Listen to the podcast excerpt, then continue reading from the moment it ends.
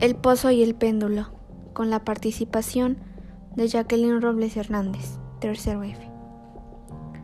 El Pozo y el Péndulo es una historia un tanto de terror.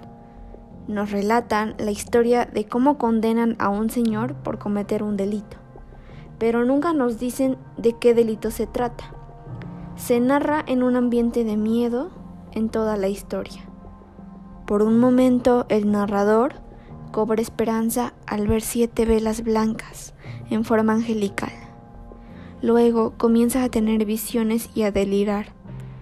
Reciben el nombre de espectros sin ningún sentido, con cabeza de llamarada. Luego de eso se desmaya. Al despertar, se encuentra en un lugar oscuro y no recuerda nada.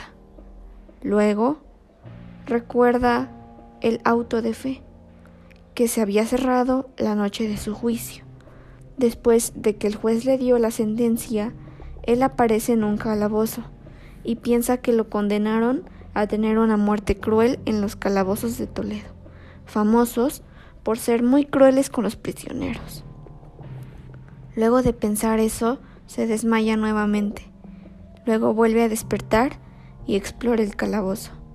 Se vuelve a dormir y al despertar nuevamente come y ve una habitación gigante. Luego se da cuenta que en esa habitación gigante es el pozo muy hondo y gracias a ciertos ruidos reconoce que lo están vigilando. Así se queda dormido junto al pozo solo, que se encuentra atado y solo puede mover la cabeza.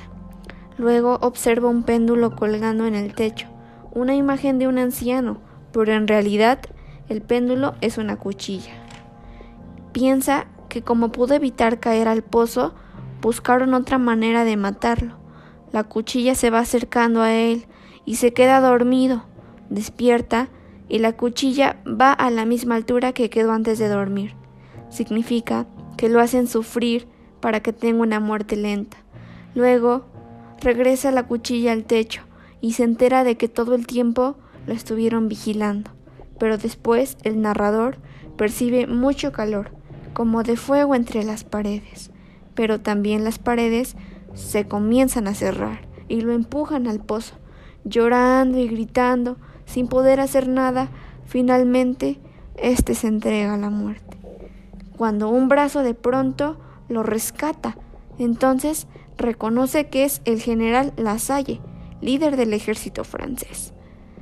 Se derrotó a la fuerza de la Inquisición y Toledo y él están a salvo.